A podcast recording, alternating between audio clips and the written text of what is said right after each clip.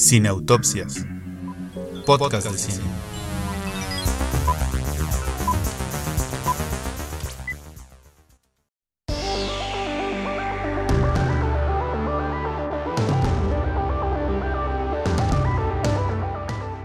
Julio Muñoz, ¿de cuántas cosas has hecho 30 veces la misma cosa? Porque este es el episodio 30, Julio Muñoz. Fíjense nada más, nadie, nadie hubiera creído cuando todo esto empezó. La verdad es que no, yo no sabía que me iba a enfrentar a estas preguntas tan difíciles, ¿no? Esto es una sorpresa para mí, tanto como para ustedes. Pero es verdad, estoy muy contenta de que ya llevemos 30 episodios y de que nos hayan acompañado en todos ellos. Así es, entonces Cine Autopsias, podcast de cine, tiene su episodio número 30 y estamos muy contentos de compartirlos con ustedes y también de que poco a poco vamos creciendo, tanto en nuestras redes sociales como en nuestros productos, en, En las nuestras... plataformas en las que estamos. Así es, ya estamos en Spotify. Esperamos que ahí también nos escuchen, nos sigan y que nos lo hagan saber, Así es. porque estamos muy contentos de estar ahí. Y bueno, ya lo estábamos, ya lo estamos desde el episodio anterior, que fue el de los Simpson. Solo faltaban ahí unos detallitos, por eso no se los anunciamos, pero ya estamos ahí. Entonces, sus servidores cinematográficos, Julio Muñoz, Alberto Ruiz, estamos muy contentos de iniciar este episodio número 30 de Cine Autopsias y de qué vamos a platicar, Julio. Vamos a platicarles de tres películas que están en cartelera. Bueno, yo espero que sigan en Sí, cartelera. siguen todavía para el día que estamos nos grabando. estén escuchando. Ah, bueno, sí, para cuando estemos grabando. Están bueno, en cartelera. películas que tal vez hayan visto recientemente en el cine, ¿no? Entonces vamos a empezar por la última película de Steve Carell, que es Beautiful Boy. Así es. Después vamos a estar discutiendo esta pequeña producción, pues no sé si cubana rusa, bueno, de Sergio y Sergey, ¿no? Ujú. Y finalmente vamos a tener el, estreno de la temporada, porque ustedes saben que hay un periodo muerto después de los Oscars. Sí. Muerto, bien muerto. Entonces, Así pues es. el estreno comercial eh, principal ha sido Capitana Marvel. Ah, efectivamente. Y Capitana Marvel seguro va a estar en cartelera todavía un buen Sí, rato. sí. Así que, bueno, pues sin más y con bisturí en mano, Comenzamos. comenzamos.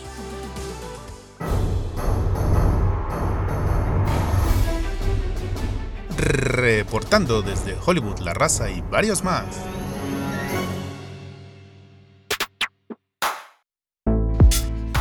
Comencemos con esta película, Beautiful Boy. En realidad, eh, pues era una de las películas que más expectativas tenía en, en su carrera hacia los Oscars y que pasó radicalmente desapercibida, ¿no? Por, por sí, la academia. completamente. Eh, lo, lo que me parece sorprendente es que Steve Carell y, y Timothy no, no hayan estado ni, bueno, ni considerados, ni mencionados, ni nada. Realmente son muy buenas actuaciones, pero bueno, digamos, ese es un poco el, el contexto con el cual yo llegué a ver la película. ¿no? Así como era una película muy anticipada en cuestión de actuaciones, que parecía que iba a llegar a la academia y, y no, no se concretó nada. De hecho, esta película de Beautiful Boy y la siguiente que vamos a comentar de Sergio y Sergey fueron estrenadas en el Festival Internacional de Cine de Toronto, que precisamente es el punto de arranque para las películas que quieren ser tomadas en cuenta para los Oscars. Entonces, bueno, pues de lo que más se habló de esta película era de las actuaciones, tanto de Carrell como de Chalamet, ¿no? La película está basada en el libro que tanto padre e hijo escribieron, Sí, ¿no? Los. Los, bueno, las personas reales, sí, sí, sí. que son David Sheff y Nick Sheff, que es el hijo. Y bueno, yo creo que la mayor virtud de la película es reflejar la angustia del padre. Sí, A mí me parece que esta es una película sobre el padre sí. y su proceso Sí, lo de aceptación, negación, comprensión, incomprensión, dolor, frustración del hijo que está completamente enganchado en las drogas y que no puede salir. Incluso no por una cuestión como moral, o sea que no puede salir. Es decir, como... Sí, es de, "Ay, decir, no le echo ganas. Ajá, exacto. O sea, simplemente él está ahí y parece ser que le gusta estar ahí como, no O sé, que una- hay una dependencia, ¿no? Física, o sea, digamos ya química, pues, ¿no? Que tampoco depende de su voluntad enteramente, pues, ¿no? Sí, ándale, exacto. Y un poco pensando eh, por qué esta película, digamos, se quedó corta en, esta, en esta carrera, hay un par de razones. Una que es como para mí dentro de la película, que sí creo que es una película como muy lineal. como poco um, anticlimática incluso en algún sentido.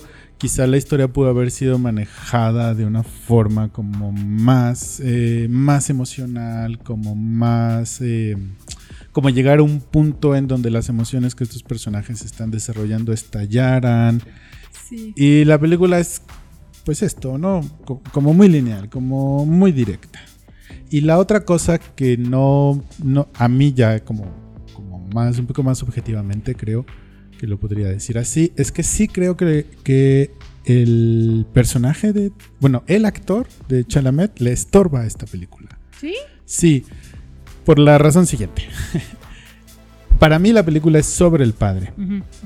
Entonces yo creo que haber vendido la película como este encuentro de dos actores y la promesa que es Chalamet y, um, y tener que darle como cierto espacio extra dentro de la narración, sí me parece que le estorba un poco porque los momentos más emotivos, como más intensos, son de él.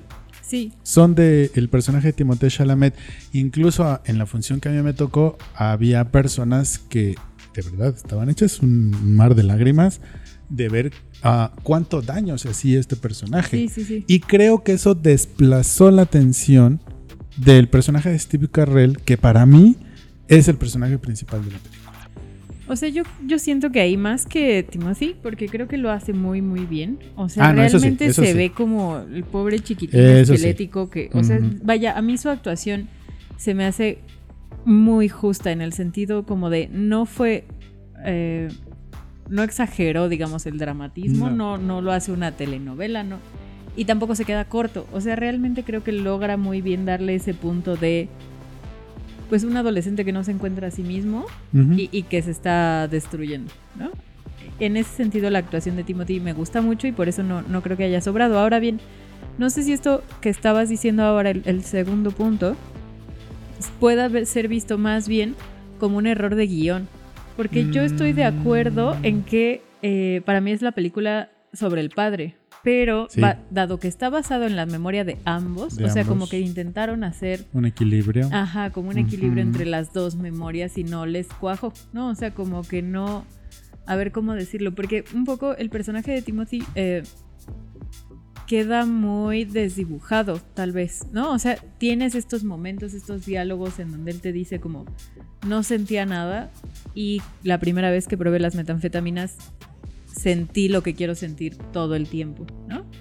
Y, pocos momentos tienes así, tal vez cuando se está un poco como en rehabilitación, tienes otros momentos, pero es verdad que el personaje que más exploran, el personaje al que más sigues, tal vez con el que más te identificas es con el papá. Y yo creo que las personas que dices eh, que estaban llorando era como este dolor de una figura, digamos, como de un adulto queriendo cuidar a un niño que, eh, y, eso, digamos, explicaría el dolor. Entonces yo diría que más que sobrar, o sea, como en, cuanto a, a, vender la promesa que es Chalamet, que yo creo que sí lo es. Sí, sí, Este, igual y sí es como una cosa de guion que no acabo de acomodar. Ahora, o sea, y sobre tu primer punto que también tenía que ver con el guion, es cierto que a la academia le gustan historias como mucho más como con arcos, ¿no? Más pronunciados, pues, ¿no? O sea, pensemos en la película del año que es este Green Book.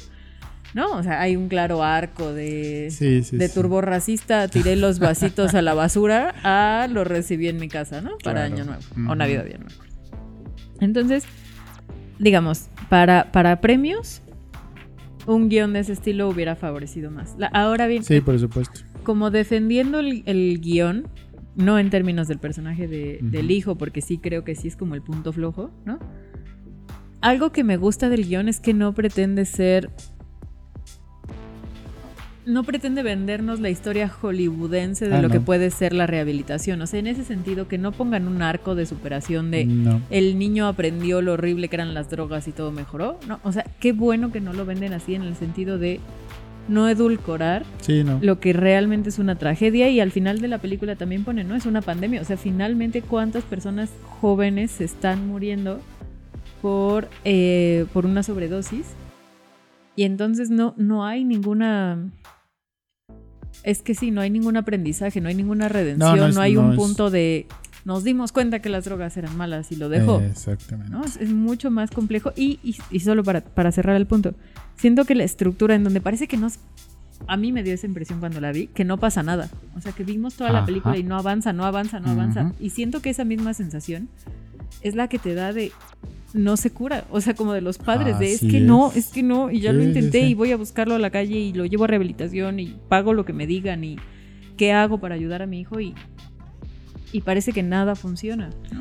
Sí, sí, sí, sí, estoy, estoy de acuerdo contigo en que Chalamet eh, entrega una muy buena actuación. Estoy de acuerdo contigo en la idea de que, de que no es una historia moralina, ¿no? Es una historia que te muestra cuán complejo es que una persona sea adicta y cuán complejo es la- las relaciones que, que se tienen que establecer con esa, ¿no? Si es tu hijo, tu papá, tu mamá, tu hermana, lo que sea, ¿no? Ya nada más para cerrar el punto de mi queja. O sea, yo lo que digo un poco es que si hubiese sido un actor al cual no habría que darle el cartel que le tienen que dar a Chalamet, eh, quizá la película habría cuajado más en su mensaje Sí, sí, sí, que insisto, es, es el padre sí. el que tiene la revelación. Porque efectivamente parece que no estamos llegando a ningún lugar porque Sí, el hijo sí. sigue metido y no parece querer salir y hace cosas que dañan a su familia, que lo dañan a él, que Sí, van a sí, dañar a sí. otras personas y llega un momento en el que el que tiene esa revelación, el que tiene esta toma de conciencia es el papá. Sí, Y eso es a mí lo que más me gustó de la película sí. que pone o intentó poner, porque te digo que igual y me Sí, parece que sí, no le sí. salió, que pone el énfasis de ese lado Sí, y que evita que sea una película moralina, que sea, que sea una película de lágrima fácil y que como en el caso de las personas, como tú muy bien lo dijiste, sin verlas, pues quizás sí lograron hacer una conexión emocional profunda al verse reflejados en alguna de las situaciones en las que el padre o la mamá biológica o la madrastra del personaje de Chalamet se vieron, ¿no? sí. El personaje de la madrastra es bellísimo. Sí, o sea, a mí, a mí me va a matar a mí siempre que la recuerde. O sea, genial. La- y, y fíjate justo porque, bueno, algo que hablábamos en nuestro programa de radio, cuando comentamos esto, si no lo han visto, acuérdense que tenemos un programa de radio, paréntesis cerrado, eh, es, a ver, pues es que la película tampoco te ofrece una gran razón de, de qué lleva a este chico a las drogas. No, No, o sea, como que pues, no, las no. prueba en una fiesta, dice que todo el mundo lo hace, eh, que se sintió como nunca se había sentido, pero realmente nunca te dicen, y, y esto también me gusta de la película, esto lo digo como acierto. Nunca tratan de echarle la culpa al divorcio. No, para O la nada. madrastra me trataba mal y solo no, quieren a no. mis hermanos menores. O, en realidad parece que al niño no le falta nada, ¿no? O sea, el personaje de Timothy parece no faltarle ni oportunidades, ni cariño, ni etcétera, ¿no? Ah, vi una reseña que decía, bueno, pues es que el divorcio de los padres puede tener secuelas que no sospechamos. Y yo digo, es que no sé si la película lo está sugiriendo, no, porque no. la madrastra se preocupa, digo, ¿no? O sea, hay una escena en donde la madrastra pues hasta deja todo, ¿no? Por Sí, irse esa tras escena él. es muy, muy conmovedora. Sí, o sé sea, es como de me vale, o sea, dejo a mis hijos biológicos por irme por el hijo de mi esposo y tratar de ayudarlo. Ajá. Y entonces yo siento que, bueno, será la edad, ¿verdad? será, depende de la edad en la que estén viendo esto.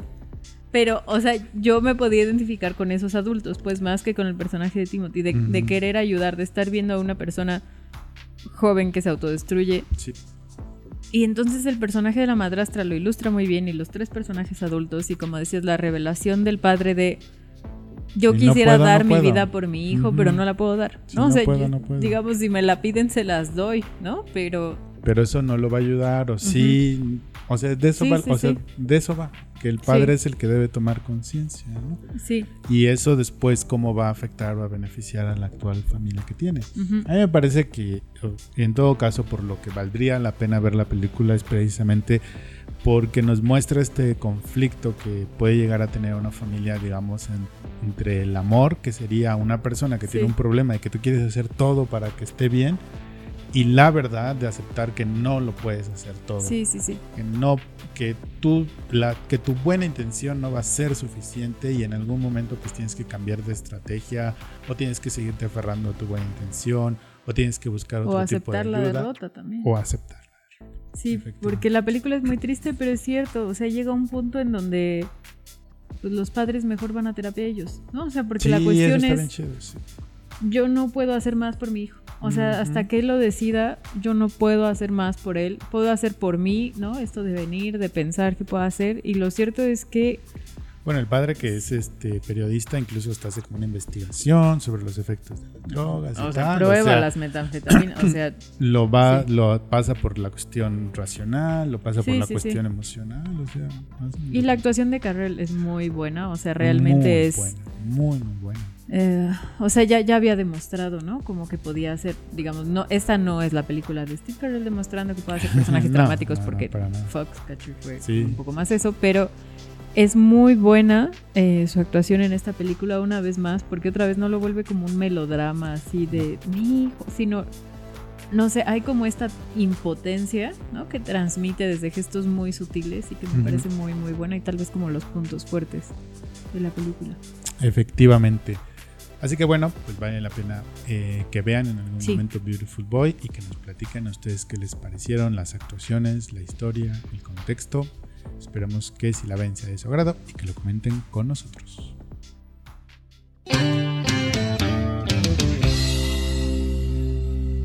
Reportando desde Hollywood, La Raza y varios más.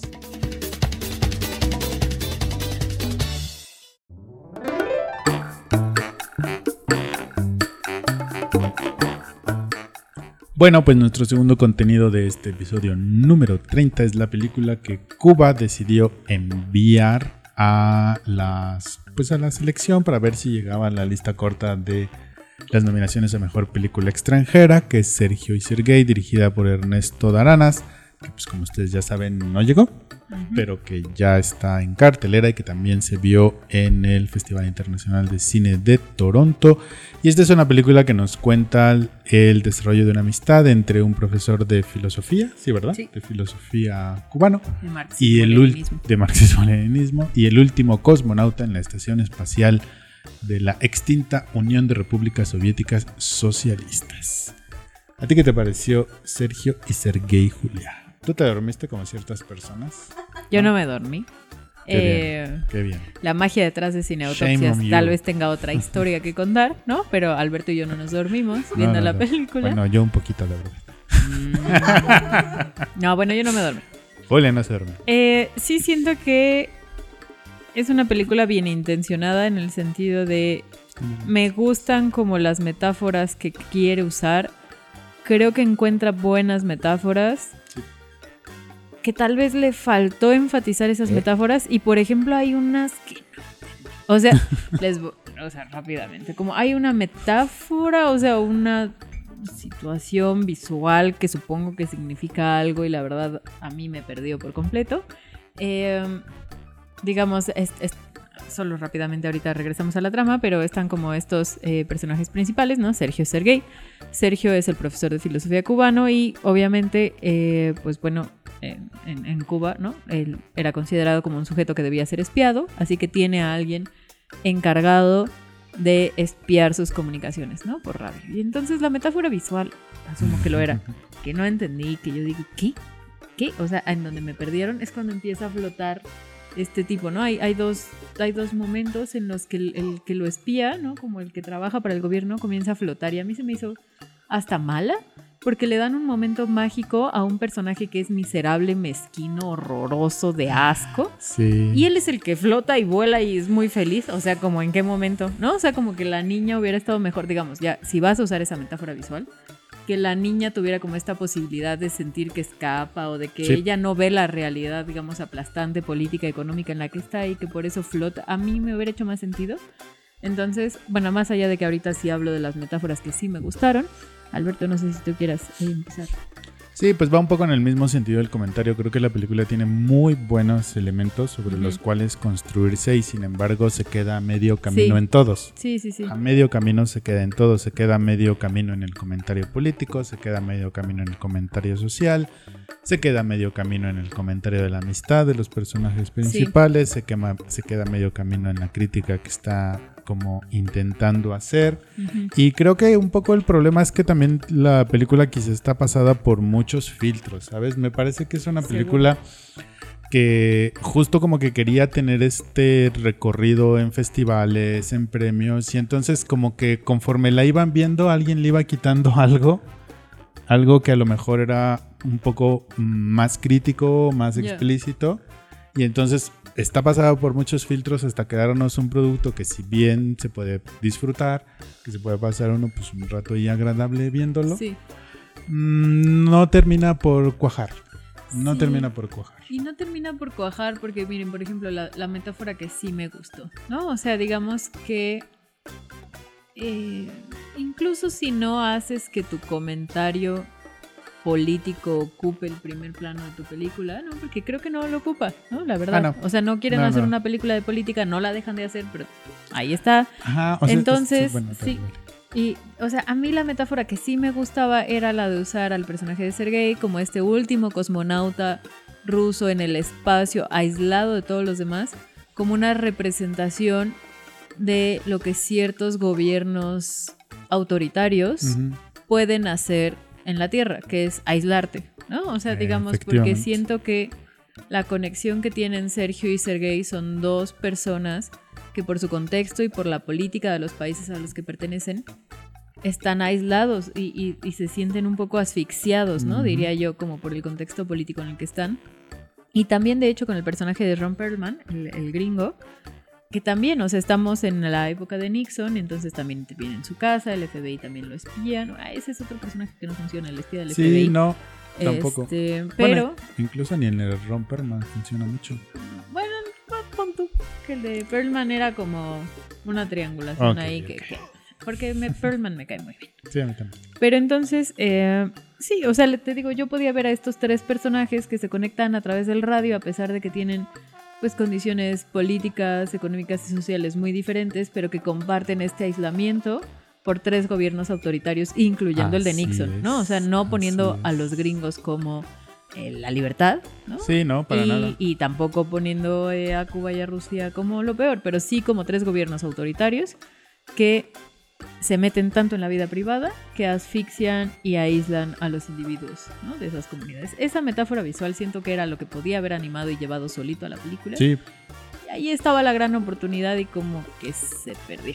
sí, por eso te digo que en relación a la amistad de Sí. Sergio, que Ajá. es el profesor cubano atrapado en su propio sistema, Sí. y Sergei, que es el cosmonauta ruso atrapado en el espacio, también se queda a medio camino porque no logran establecer ellos una conexión más allá de este contexto político-social, porque Sí. de alguna manera esa pudo haber sido una salida, que hubieran establecido ahí una conexión y no nada más porque el Sergei tuvo una novia cubana. Sí, pero aún así siento que es la conexión más fuerte de la película. Eh, Eso sí. O sea, porque por ejemplo, ahorita estoy pensando, el profesor cubano tiene una alumna, ¿no? Y es problemática porque no entrega la tesis. ¿Y ¿Qué pasa con esa historia? ¿Quién sabe?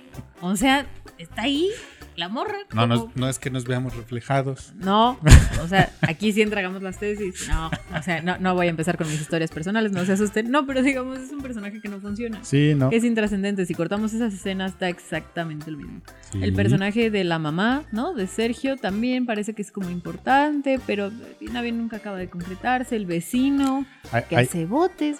Ahí es donde te digo que la película tiene muchos filtros porque, o sea, también le faltó como ese, a lo mejor es un cliché si ustedes quieren, pero estamos acostumbrados a ver películas caribeñas, como Ajá. con un personaje que te jala, porque te hace reír, porque Sí, dice en un chiste algo que es verdad que ningún otro quiere reconocer y que en este caso hubiera sido el personaje de la mamá o de la hija. sí. Y ninguna de las dos tiene una participación importante dentro de este Es, proceso. es más, o sea, la hija es la narradora de la película.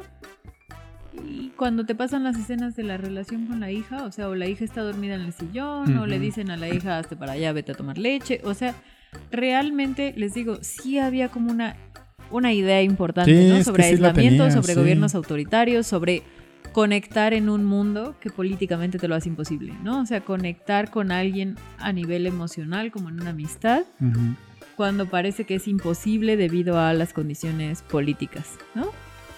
Esa idea era muy buena. Y está en la película, no digo que sí no. está. Pero sí se, se siente en ese sentido, como ya lo hemos dicho, por eso como bien intencionada. Tiene la buena idea, tiene la buena intención, y al final no se traduce y luego mete como estos elementos arbitrarios que no suman, Sí. que distraen, que se podrían cortar, que duermen algunas personas. Sí, Sí, porque está esto que contabas del, del personaje es que es como el malo que se va Ay, volando. O sea, en ese momento en el que le meten este elemento, vamos a decir, como Mágico, surrealista, mágico, ya le quitan toda este mm, toda personalidad como política, como de antagonista. O sea, porque entonces Sí, es ahí como me si perdieron. es como si los problemas pues se fueran volando, ¿no? Pero fíjate que mm, yo no sé, como tratando de extender como la intención de la película y tal, pensaba que a lo mejor quizá la película en algún punto va a representar como una, una mirada diferente sobre lo que son este tipo de regímenes, que es como el, que, el, el de Cuba, que ya es como de los últimos. O sea, porque justo estamos acostumbrados a películas como Fresa y Chocolate o las de Tomás. Gutiérrez Alea, que sí eran como más directas, como más contestatarias, aunque Sí. tenían que hacerlo dentro del sistema. Y a lo mejor esto es como la inauguración de un nuevo punto de vista sobre Cuba, sobre Pero es esas muy tibio, relaciones. ¿no? O sea, no se pronuncia nada, porque pues al final ni dejar Cuba, pero no se puede vivir en Cuba, pero pues sí es un régimen terrible, pero el Sí. terrible flota en el aire mágicamente. Por... Yo pensé que, o sea, porque, o sea, de veras, aparte que ahí me perdieron, yo decía, ¿qué me quiere decir esta metáfora de que está flotando? Como, ¿entendió? O sea, vio el contexto, se va a convertir, ¿no? O sea, como que es un... Y no, Sí, el sí, personaje no. no. O sea, es que yo lo vi como de esa manera, ¿sabes? O sea, que la gente ya está en un punto en el que espera que los problemas se vayan volando. Sí, Y ya es una actitud- con la película. Ajá, y ya es como una actitud diferente a la que tenían personajes de películas cubanas de los 90s o de los 80s, Sí. que aún se aferraban como a la... Si eran películas como contestatarias, aún se aferraban sí. a la posibilidad de que el régimen iba a cambiar. Sí, y aquí no, eso es verdad. ¿no? O sea, que no tiene la esperanza de que el régimen cambie, lo asume. Y, pero te digo, en ese sentido se, hace- se me hace como tibio, como que no se pronuncia, pues, ¿no? O sea, de a favor, en contra, Sí, esto está mal, esto está bien. O sea, se quejan de, bueno, pues no, no hay comida, pues hagamos alcohol ilegal. Ujú. Pero ya, ¿no? O sea, como no hay una postura, pues no hay una toma de posición. No. Incluso si el personaje principal se definiera como no quiero tomar postura, porque la política aliena a todos y Claro. entonces yo me aíslo en el radio, porque es algo que la mamá le Ándale, dice, ¿no? De sí, tú no es tienes los pies en la tierra, yo sí. Como tu papá le dice. Ajá, o sea, como entonces que esa fuera la postura, pero, Pero no era pero la no fue. postura. Así que mejor vayamos al siguiente bloque. Así es. Bueno, vayan a ver Sergio y Sergey y Sí. ustedes nos dicen qué cosas buenas y malas le encontraron. Vamos a lo que sigue.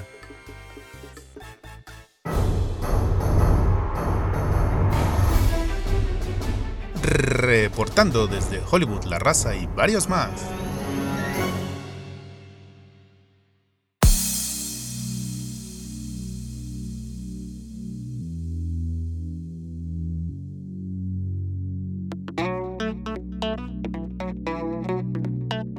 Bueno, para iniciar nuestro comentario de Capitana Marvel, yo le quiero hacer una pregunta a Julia Muñoz. Ay, Dios mío.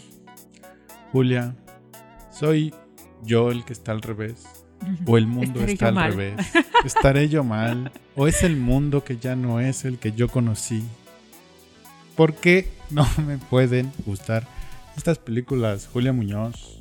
¿Soy yo o el mundo está al revés? ¿Qué ha pasado con los superhéroes? ¿Qué me ha pasado a mí? ¿Quién me dañó, como me dijiste una vez ¿quién te cuando era niño? Fíjate que esto no. Ay, ya ven, hasta la emoción. A ver, yo aquí Pues es una pregunta sincera, Julia. No, yo creo que sí están viendo ustedes aquí en primera persona el, el quiebre generacional que estamos teniendo Alberto y yo, porque, porque es difícil seguir a la juventud en, estos sea, caminos que ha sea, emprendido. no, yo a mí también me cuesta trabajo, a mí las de Marvel me cuestan trabajo, o sea, yo sé que con muchos de mis de mis exalumnos, por ejemplo, no lo, lo veo eh, más claro y tampoco es que, bueno, esto ya lo dice mi vejez, así yo iba a decir, es que tampoco es tanta diferencia de edad, no, sí lo es.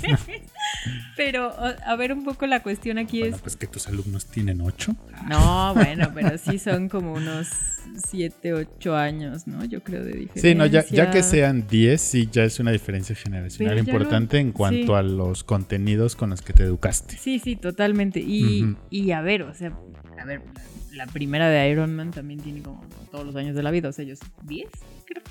La verdad es que- Mínimo. o sea, sí, yo, yo he sido mala en el sentido de, de mala en seguir las películas de Marvel. A mí tampoco me, me encantan. Pantera Negra me gustó mucho. Doctor Strange. Deadpool es de Marvel. Porque No. de esa te gustó. Sí, pero no. Bueno, no importa. Y ya. Bueno, sí es de Marvel.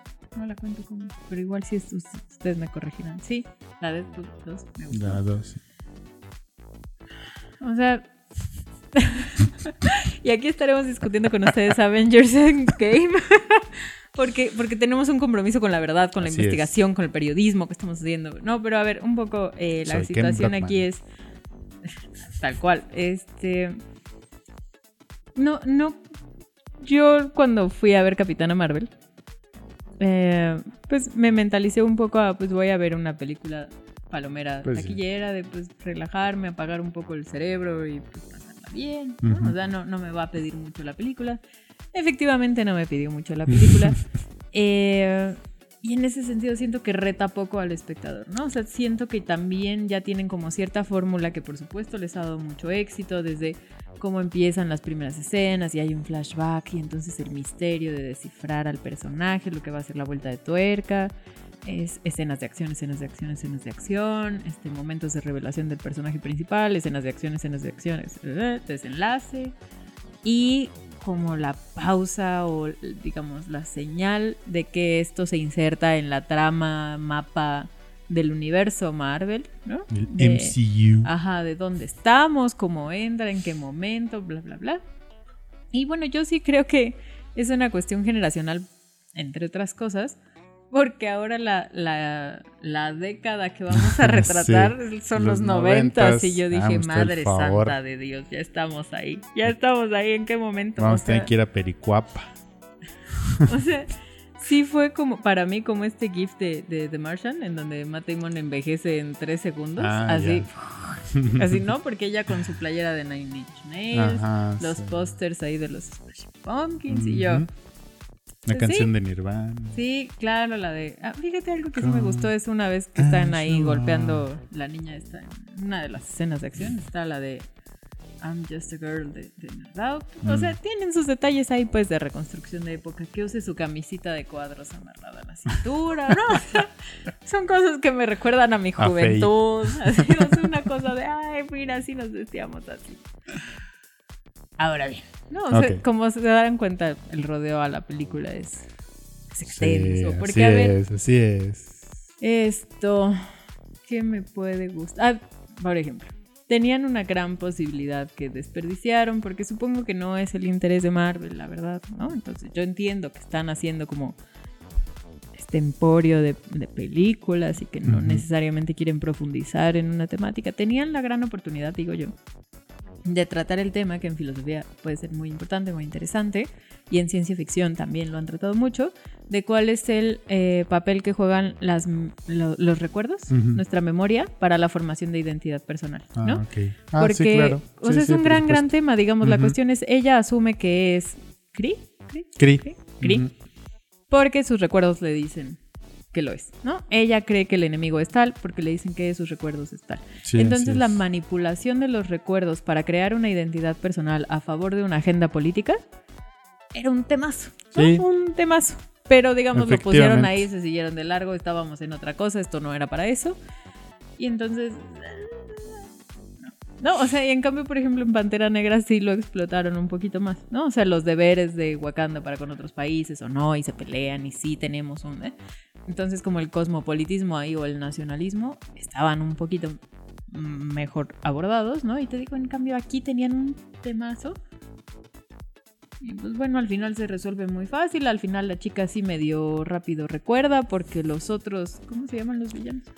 Es, Que no son los villanos, porque son no, los que al aliados. final no son los villanos, sí. Bueno, los pues cambiantes, gente- hagan los- Eso, los cambiantes, Los pues, le manipulan ahí rápido el cerebro y entonces así, ay, Dios mío, ya recordé unas cositas. no, llego a la casa de mi amiga, ya recordé otras cositas. O sea, como que se resuelve Sí. tan fácil que era Sí, un gran sí, problema. Podría haber sido el arco del personaje, ¿no? Como esta chica luchando por tratar de descifrar quién es, ¿no? Y que esa fuera un poco como la película a partir de lo que la manipulación política y mediática puede hacer contigo y tus recuerdos. Pero bueno, como les digo, no fue así. ¿No? Bueno, para ti, a ti. No, Cuéntanos. pues a mí sí me gustó. Ah, no cierto. No, pues mira, lo primero que me llamó la atención es que al menos yo la sentí como una película vieja. Ya. Como si fuera una película que hicieron hace cinco años, que la dejaron guardada. Porque dijeron, bueno, todavía no tenemos como muy controlado todos estos temas, ¿no? Ujú. Que han manejado en las otras películas. Bueno, vamos a esperarnos tantito a ver si nos salen. y- Ya. Y, como que, bueno, pues ya se va a acabar. una mujer protagonista, pues a estas alturas ya lo podemos hacer. ¿no? Ya no perdemos dinero que pongan a la mujer. Efectivamente. Entonces yo primero la sentí eso como una, como una película pues ya vieja, como llegando a un discurso que es pues un poco el del empoderamiento femenino, Sí, que además ya el discurso ya rebasa a la película, sí. que también está manejado muy torpemente, creo sí, yo. sí, sí. Entonces eso de entrada, me parece una película vieja, como si fuera hecha hace cinco años y llegando a un discurso que el discurso ya la superó. Sí, La otra cosa que me sacó totalmente de la película es desafortunadamente Brie Larson. Ah. Yo creo que ella es una muy buena actriz, sí, sí, sí lo es.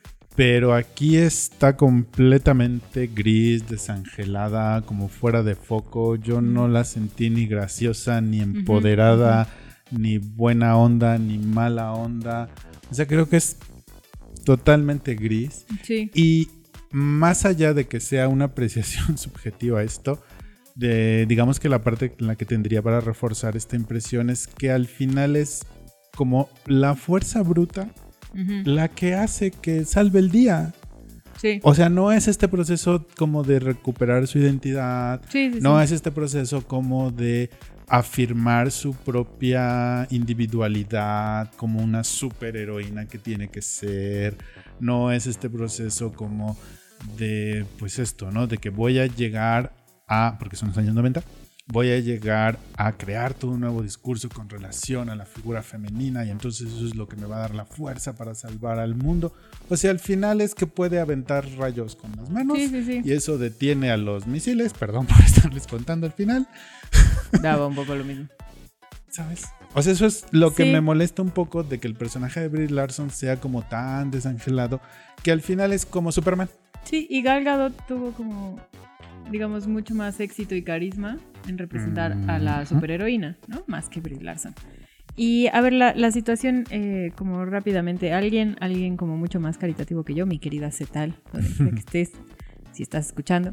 O sea, ella decía, bueno, yo en, en la película veo como el, el mensaje importante de que los Kree le hacen creer a, a Capitana Marvel que sus poderes se deben a ellos, ¿no? Cuando en realidad era su propio poder. Sí, Entonces que como que, el, digamos, el, men- el mensaje de, de empoderamiento era ese, como de tu poder no depende de otros, ¿no? Sino como de reconocerte y asumirte como vulnerable.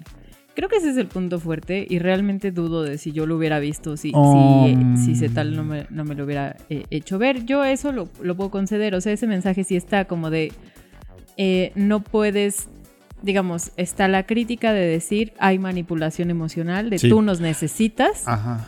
Y hay como esta fortaleza del personaje de decir, no te necesito, me arriesgo, y ahí descubre como su propia fuerza, ¿no? Como al decir, no dependo de los Kree que me hicieron creer toda mi vida que Sí. yo dependía de ellos. Ahí hay como un mensaje importante de manipulación emocional, de empoderamiento femenino, pero lo, lo dejan ahí como en cinco minutos de la película, o sea, eso también podría haber ocupado más tiempo. Pero además sabes, sabes que ese mensaje es súper gráfico. O sea, ni siquiera es una cosa como que te dejen ver que ella se da cuenta. Sí, sí, le O sea, quitan el chip. Exacto. Sí, sí, sí, sí. O sea, en, en inglés está esta frase de eh, the chip in his shoulder. ¿no? O sea, como algo en tu hombro, o Sí, sea, sí, como sí, una sí. carga. O sea, de aquí es tan gráfico como eso, que se quita un chip del hombro, del cuello.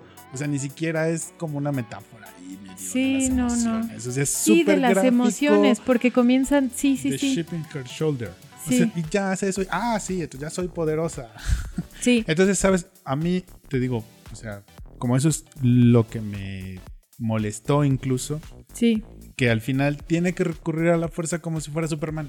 Sí, y dos cosas más, o sea, en frente a eso de, de, pues tiene que recurrir a la fuerza como cualquier otro superhéroe, Ajá. digamos que no la distingue Pues, nada. sí, pues. Había como dos, dos elementos que también despreció la película. O sea, es que había varios elementos buenos y al final ninguno cuajó, ninguno nada, porque pues al final No. todo se tenía que insertar como en la narrativa Marvel, yo, yo asumo. Eh, dos cosas, ¿no? La primera es su relación con su, con su mejor amiga, ¿no? Que nos la domboldearon, ¿no? De decir, no, pues sí, o sea, era como una tía, relación Bri. lésbica, pero no, ¿no? Es la tía, la tía, la la, tía. mejor amiga, la- hasta aquí, ¿no? Y parece que querían insinuar otra cosa y no se atreven, ¿no? Porque no es 2019, supongo, y entonces no podemos decir esas cosas.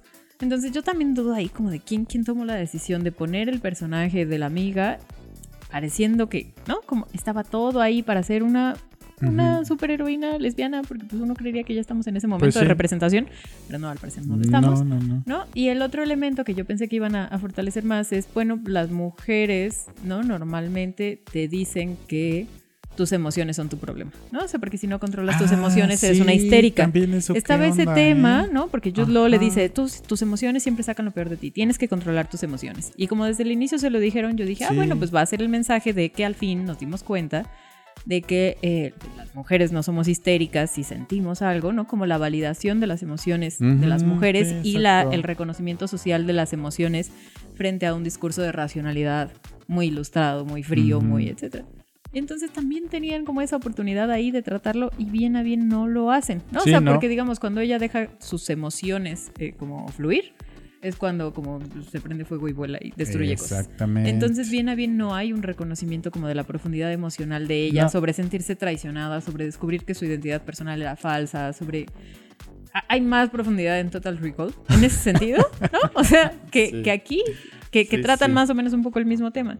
Entonces, sí tenían varios puntos. Sí, La, la manipulación emocional, ¿no? Desde dónde viene eh, el poder. la guerra como una invención del enemigo. Sí, O sea, el también. enemigo es alguien inventado únicamente como una excusa para hacer la guerra. Ujú, y ¿no? que, o sea, y, y que la parte emocional femenina conciliadora pudiera resolver eso y ella al final lo acaba resolviendo también un poco desde la parte bélica. Sí, porque eh, lo que es es que es abducida por esto, Sí. ¿no? O sea, es como la historia de un secuestro. Sí, lo es, lo es. Y, efectivamente sí. tiene, tendría que haber reconstruido como todo su infancia, sus emociones, efectivamente, ¿no? Porque la secuestra.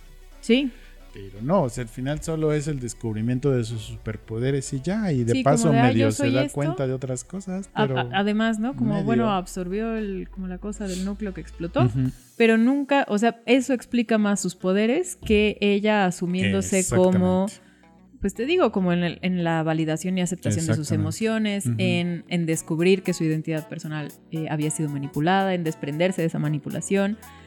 En, pues bueno, no sé, había muchos temas ahí, Sí, pero, y, y la cuestión es eso, si le podemos pedir a las películas de acción taquilleras que profundicen temáticamente, yo creo que sí, ¿no? O sea, yo creo que, por ejemplo, la primera de Matrix es un Ah, buen claro. ejemplo de temático y taquillazo y, y palomera, pero que tiene buen contenido. Y, o sea, siento que no es una cosa imposible de lograr, pero en este caso no. no, no, es una lo cosa lograron. imposible. ¿no? Incluso si solo se centra en un tema, Sí, claro. ¿no? O sea, no el de las emociones. Claro, o sea, no tendrían por qué haberla intentado llenar de diferentes matices cuando el Sí, propio personaje no daba, ¿no? sí.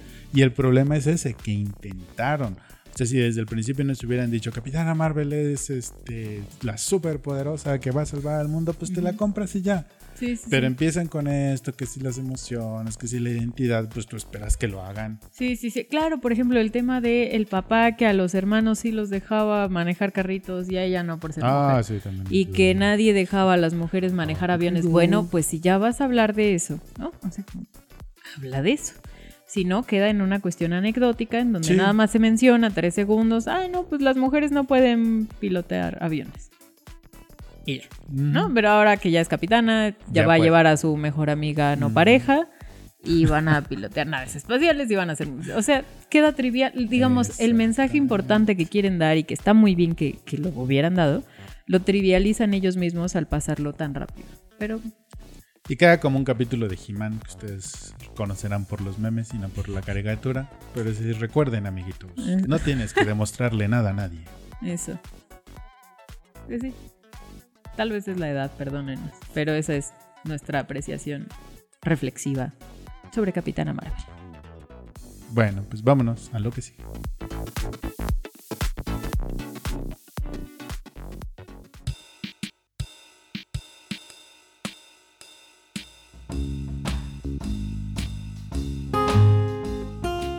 Pues así finaliza nuestro episodio número 30. Insistimos en que estamos muy contentos de eh, cumplir este número de episodios con ustedes. Muchísimas gracias porque claro, ustedes lo, lo hacen posible viéndonos y escuchándonos. Así es, ¿y dónde lo hacen posible? Pues viéndonos en YouTube Y escuchándonos en iBox, en iTunes y ahora en Spotify. Sí. Que les agradeceremos mucho si en alguna de esas plataformas nos dejan algún comentario, O en alguna todas ellas. valoración o en todas ellas, ¿verdad? Les agradeceremos mucho más si nos ponen ahí preguntas, recomendaciones, comentarios, críticas, sugerencias, corazones, estrellas y todo lo que haya que hacer. Se los agradeceremos mucho, de verdad. Eso en nuestras plataformas y en nuestras redes sociales. Y también, eh, aunque no lo crean, siempre vemos todas sus reacciones, todos los comentarios que nos dejan. Entonces Sí, sí. siempre estamos muy atentos de Facebook, Instagram y Twitter. Nos pueden encontrar como Cineautopsias.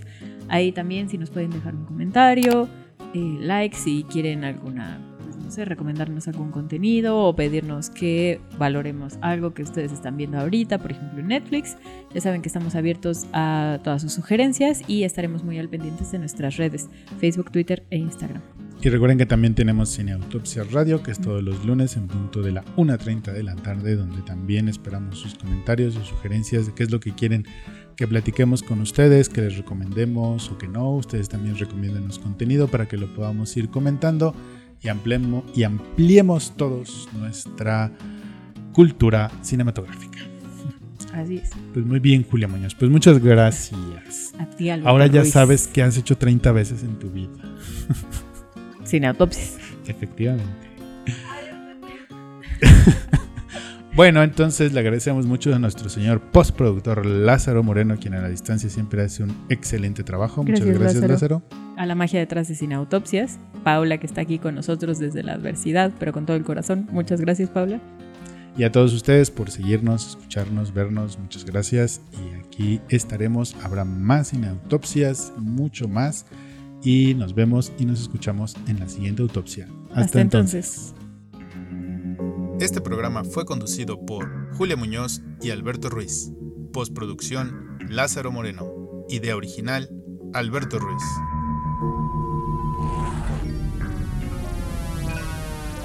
Cineautopsias. Podcast de cine.